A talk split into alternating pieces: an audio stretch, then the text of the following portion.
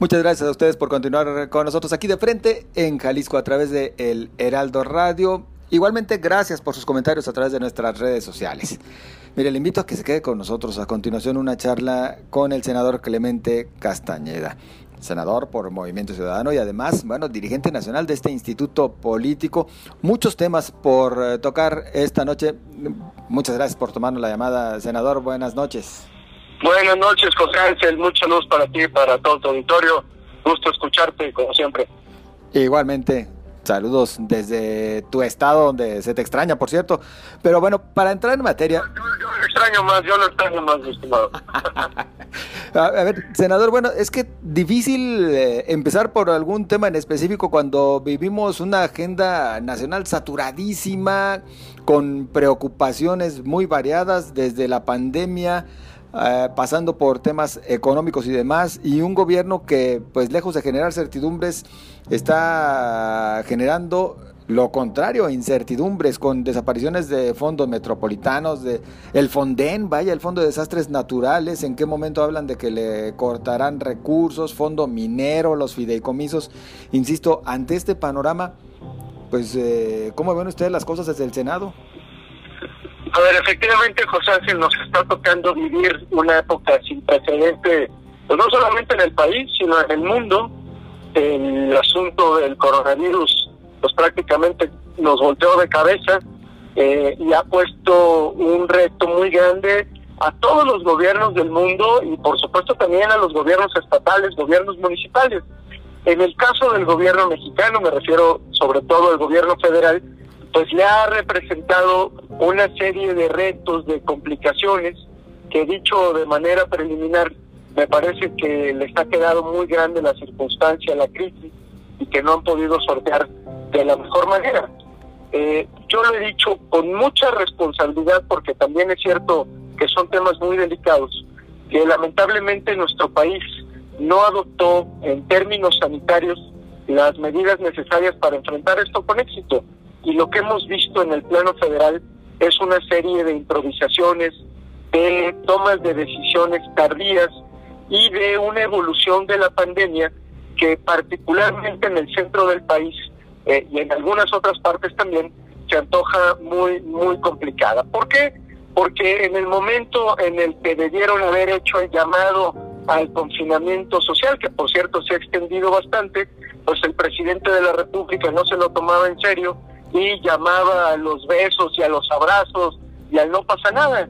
Y así paulatinamente las decisiones que ha venido tomando el gobierno federal pues no han tenido los resultados esperados. Para no irnos tan lejos, pues imagínate que es momento que todavía el presidente de la República no se quiere poner el cubrebocas cuando es una práctica internacional, porque ah, prácticamente la Ciudad de México se convirtió en un tema obligatorio y el presidente todavía sigue minimizando la situación de la pandemia. Bueno, incluso ha dicho en las últimas semanas, no sabemos cómo, porque se crean sus propias historias, que la pandemia está prácticamente domada, que ya achatamos la curva y que no se va a salir de control, cuando lamentablemente lo que tenemos pues es un incremento en todos los indicadores, naturalmente en contagios, pero también en muertes, que lo único que nos dicen es que hay una gran incertidumbre y que estamos muy lejos de empezar a defender como ya lo están haciendo otros países que por cierto nos llevan varios meses, varios meses de ventaja en términos del contagio. Pero por si esto fuera poco, José Ángel, también hay una especie de eh, minimización del impacto económico que tendrá eh, la pandemia. Todas, todos los pronósticos que hemos escuchado del caso mexicano no son para nada alentadores. Estamos hablando de que de manera muy conservadora podríamos retroceder el próximo año, eh, eh podemos, podemos tener un decrecimiento de 6 a 7 puntos del PIB. Hay quien habla incluso de un retroceso de dos dígitos. En la pérdida de empleos cada día se agudiza más. Nada más en lo que va de esta pandemia estamos hablando de casi 650 mil empleos podemos llegar hasta el millón y medio y eso le abre al, al, al, país pues un frente bastante complicado de sortear y cuando en todo el mundo se están adoptando medidas económicas de carácter contracíclico que entre muchas otras cosas tiene que ver con gastar para dinamizar la economía, para proteger el empleo, pues aquí parece que al gobierno federal estas cosas no le importan. Bueno, incluso el presidente de la República ha llegado a decir, eh, esto lo dijo el 3 de abril en este, eh, en este informe parcial que dio eh, en ese momento, pues dijo que las medidas de la emergencia económica estaban consideradas en el Plan Nacional de Desarrollo como si la propia pandemia hubiera estado planeada con anticipación. Hay una gran irresponsabilidad en el manejo de la crisis y por supuesto que estamos muy, muy alarmados. Movimiento Ciudadano ha tenido una posición crítica, sí, pero también propositiva porque en prácticamente todos los rubros hemos tratado de proponer alternativas de solución al problema que tenemos enfrente. Ah, pero ante la actitud del presidente, ¿qué, ¿qué, es lo que queda? A ver, ¿qué se puede hacer? Por ejemplo, ustedes desde el Senado, ¿qué es lo que sí se puede impulsar como para que los efectos de esta crisis, primero sanitaria y después ya eh, económica, pues sean pues lo menores posibles, considerando pues en, lo que mencionaba un servidor, el presidente lo que sí está haciendo es blindar las finanzas eh, federales de alguna manera, pues tratando de jalar el recurso de donde sea, ante un panorama con recorte en cuanto a los ingresos vía eh, impuestos, pues está jalando de los eh, fondos que puede, está jalando de los fideicomisos y simplemente dejando pues desprotegidos varios rubros que también son relevantes para la vida nacional. Mira, el, origen de, la falta de recursos, José Ángel, eh, tiene que ver con la falta de decisión del propio gobierno federal de impulsar una reforma fiscal. Eh, esto lo hemos comentado en muchísimas ocasiones la necesidad de que el esquema actual de México eh, no va a ser suficiente para tratar de fondear los grandes proyectos del Estado mexicano e incluso los grandes proyectos del propio gobierno federal. Cuando tenemos una disminución en los ingresos petroleros, cuando nuestra moneda está débil, cuando dependemos de las remesas y la economía de Estados Unidos está en una situación eh, tan complicada, cuando lo que empieza a suceder es que se empiezan a perder empleos y a cerrar negocios, pues va a haber menos ingresos para el propio gobierno y de esa forma va a ser muy difícil poder sostener el ritmo de gasto que ha querido sostener el presidente de la República, en muchos casos orientado, diría yo, y otra vez lo digo con responsabilidad, a financiar sus propios caprichos. Estamos en un momento tan delicado y estos grandes caprichos del presidente de la República, de manera muy notoria, la refinería de dos bocas, que todo el mundo sabe que es un desastre medioambiental, pero además una apuesta que no va a tener ningún futuro en términos energéticos, pero otros absurdos como el tren Maya y algunos otros temas que ellos se han eh, empeñado en sacar adelante, pues va a ser muy difícil financiarlos. Nosotros somos de la idea, y paso a las propuestas, de que en este momento lo que deberíamos estar pensando efectivamente es en el bienestar de las personas que están en situación de vulnerabilidad. El presidente de la República, incluso ese fue su lema de campaña, siempre ha dicho que primero los pobres. El gran problema es que todas las decisiones que se están tomando, particularmente en materia económica, van a, no van a cuidar a los pobres y a los sectores vulnerables del país. Movimiento Ciudadano, entre muchas otras cosas que ha puesto sobre la mesa, y hablo de la más eh, reciente, si me permite referirme a ella, ha propuesto la creación del ingreso mínimo vital.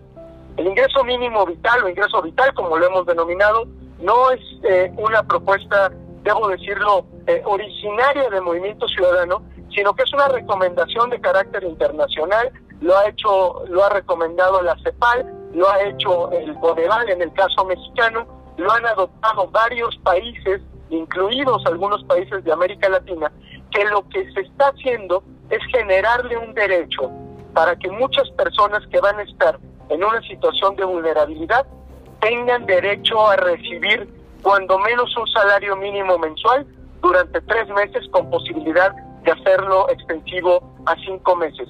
Personas que se van a quedar sin empleo o personas que van a ver disminuidos sus propios ingresos justamente porque no pueden trabajar o porque sus empleos ya desaparecieron toda vez que las empresas cerraron o están en el sector informal de la economía o están en el, autoempleo y no tienen condiciones para hacerse llegar recursos.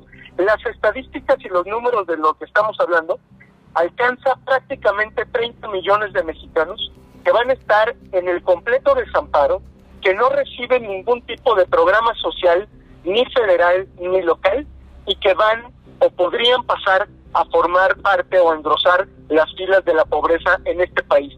Este ingreso mínimo vital, que, eh, repito, representaría algo así como 200 mil millones de pesos si estamos pensando en cuidar a casi 20 millones de personas, podría ser eh, financiado con una reorientación del presupuesto, por supuesto también eh, quitando quizá ciertos eh, proyectos faraónicos del presidente de la República y, ¿por qué no? Lo digo con todas sus letras, haciendo uso de los mecanismos de financiamiento o incluso de endeudamiento que tiene el gobierno mexicano. Prácticamente todas las economías en el mundo, consolidadas o emergentes, se están alejando de la ortodoxia económica eh, y tratando de tener recursos suficientes para inyectárselos a la economía, para que no se pierdan los empleos, para que la gente no caiga en situación de pobreza y de esa manera poder reconstruirlos. Pero aquí ya vemos que el presidente de la República no solamente no le gusta cuando se habla de economía y de Producto Interno Bruto y todos esos indicadores que son los que nos sirven para saber cómo estamos, porque por supuesto a México no le va bien. Muy, muy preocupante la situación, José Ángel, y yo espero que el gobierno federal recapacite en algún momento porque este asunto puede ser peor. Cuando hablamos de que la expectativa es de pocos ingresos para el gobierno federal vía impuestos, ¿sí se tiene identificado de dónde podría tomarse claramente este recurso para, para el mínimo vital que resulta por demás importante? Claro, José Ángel. A ver, de entrada, eh, la refinería de Dos Bocas para este año tiene 42 mil millones de pesos, por ejemplo, ¿no?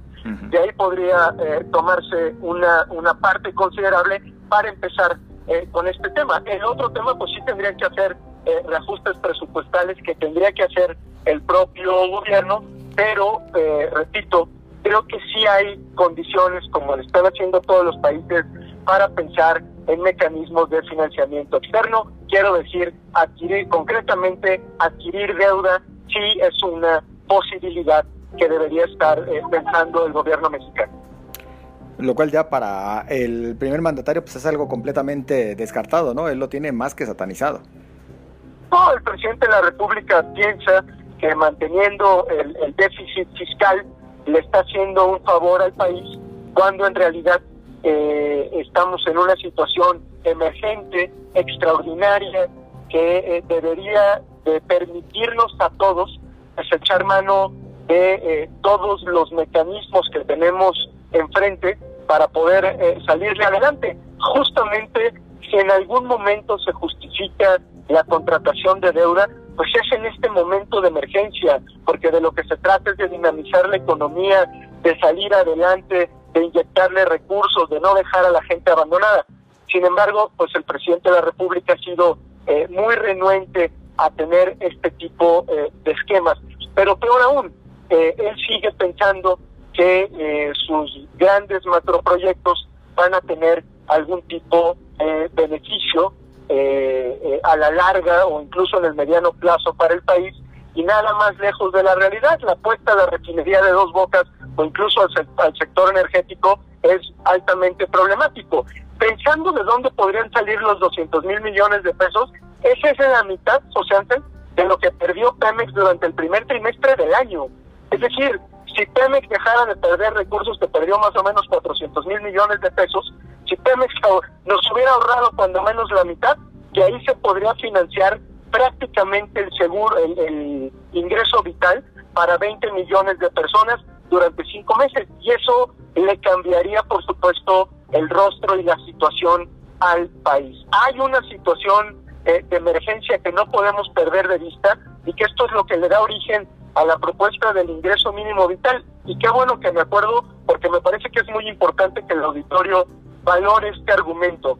Hay muchísima gente que se está quedando en sus casas precisamente por el confinamiento obligatorio o voluntario Y eso genera un bien público a la nación, nos genera un bien a todos. ¿Por qué? Porque quedándose en casa contribuyen a que no se propague la pandemia, cuando menos de manera exponencial. Y el Estado mexicano tiene que ser solidarios con esas personas que se han visto obligadas a quedarse en su casa. No se trata de regalarles dinero, se trata de generar un derecho porque también hay un bien público de por medio que es nada más y nada menos la salud de todos. Hace aproximadamente una semana Clemente Castañeda señalaba que resultaba prematuro, eh, muy prematura la decisión de reabrir los municipios que el presidente ha llamado de la esperanza. ¿Todavía tendría que permanecer el país bajo cuarentena? Es que José Ángel, el gran problema de esta cuarentena, ya no lo dije al principio, es que el gobierno federal de manera inexplicable ha, eh, ha estado renuente a la realización de pruebas masivas, que es una de las recomendaciones de la Organización Mundial de la Salud. Si tuviéramos una cantidad de pruebas considerable, suficiente, sabríamos en dónde estamos, pero México sigue siendo uno de los países que menos pruebas hace y con esa poca información queremos nosotros tomar decisiones que impactan a los municipios. Te doy un ejemplo eh, de la aberración de este planteamiento para no hablar de, del término de municipios de la esperanza que me parece de muy mal gusto porque en todos lados quieren hacer eh, política y propaganda. Eh, entre los municipios que supuestamente no registran contagios, y digo supuestamente porque no tenemos pruebas realizadas ahí por el gobierno federal, está por ejemplo el caso de Tapalpa, en Jalisco. Imagínate nada más qué va a pasar cuando les digamos a los tapatíos, Tapalpa está libre de coronavirus, así es que pues prácticamente todo el mundo se va a ir para allá. Es una irresponsabilidad de, de, de, una magnitud este, impresionante. No podemos nosotros pensar que este esquema de los municipios, repito, sin información suficiente, pero que no tienen eh, pruebas, abren, no van a estar expuestos a la dinámica de circulación poblacional, económica que tienen en sus regiones, pues no son islas, muchos de ellos tienen una dinámica de carácter regional y no podemos pensar que ahí no sucede nada porque en este momento no tenemos información de que haya casos registrados de coronavirus. Hay una experiencia que es la experiencia italiana donde justamente em, empezaron así el, la propagación de la pandemia. Se fueron de una región a otra muchos vacacionistas porque dijeron, hombre, pues en aquel lado está libre de coronavirus, sí, pero el efecto multiplicador que tuvo ese traslado fue dramático para Italia y ahí están las cifras. Pues sí, esta también es otra de las realidades. Senador, ¿podemos dedicar unos minutitos a platicar acerca de, temas de política? Por supuesto, José Ángel. Clemente Castañeda ha señalado de manera constante que el Movimiento Ciudadano va a ir solo en las elecciones de 2021. ¿Sí lo sostiene todavía? ¿Piensan irse eh, solos como instituto político? Esa ha sido la resolución de nuestros órganos de dirección desde hace más de un año. Eh, estamos resueltos a seguir caminando como lo eh, sugerí yo desde el inicio de mi gestión como dirigente nacional y como repito fue aprobado por los órganos de dirección. Movimiento Ciudadano está haciendo todo lo que está en sus manos para poder presentarnos solos a la elección del 2021. ¿Eso también aplica eh, a nivel local, a nivel Jalisco? Pero este es un planteamiento a nivel federal.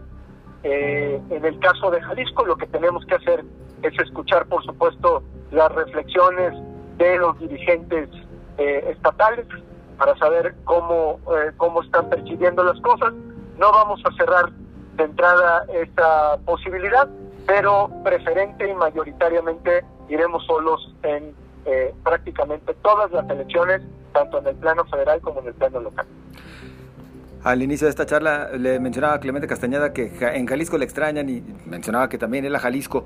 Eh, ¿Posibilidades de que regrese pronto, así como el año entrante, para algún espacio? No, José Ángel, yo tengo una encomienda que me dio justamente el pueblo de Jalisco, que es representarlo en el Senado de la República. Estoy haciendo mi mayor esfuerzo para hacerlo con, profesionalismo, con, con mucha dedicación eh, y no tengo yo pensado eh, contender, si esa es la pregunta, por algún cargo público en el 2021. Al contrario, tengo además a mi cargo la Dirección Nacional de Movimiento Ciudadano, y eso me implica pues estar al tanto de todos los procesos electorales, incluidos los de Jalisco. Así es que por esta ocasión veré las elecciones desde la Dirección Nacional y no voy a estar en la boleta electoral. Entonces quienes extrañaban o quienes ya veían a Clemente Castañeda buscando Zapopan, que, que lo descarten. Que me den por muerto como se ha convertido en un clásico. en el caso de Jalisco, o sea, no, lo digo con mucha eh, responsabilidad y mucho orgullo. Eh, no, no, no estoy en este momento pensando en eso.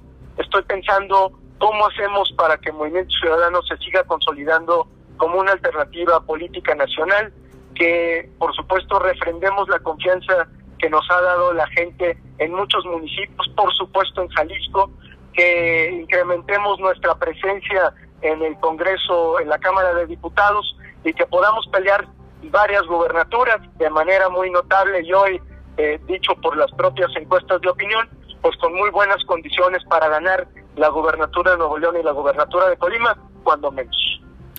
Justo era lo que iba a mencionar, por lo menos dos gubernaturas en las cuales están eh, viéndose competitivos en esta ocasión, ¿no? Así es, las cosas pintan bien. Esta elección del 21 va a tener un alto contenido de política local. Son 15 gubernaturas las que se juegan en el país, pues prácticamente la mitad de los estados tendrán elecciones de gobernador. Así es que, pues sí, por una parte será una especie de referéndum o tendrá un carácter plebiscitario sobre el desempeño del gobierno federal, pero también la política local cuenta y cuenta mucho y ahí el Movimiento Ciudadano ha venido creciendo de manera muy importante. Pues senador, como siempre, agradecidos, agradecidos por esta charla para el público de, de, frente en Jalisco y pues esperemos ya en próximas fechas poder hablar un poquito más todavía de grilla ya que pase todo esto que estamos viviendo. Muchísimas gracias, mi estimado José Ángel, como siempre un placer platicar contigo, muchos saludos al auditorio y a los que les sea posible pues hay que quedarse en casa para tratar de contener esta pandemia.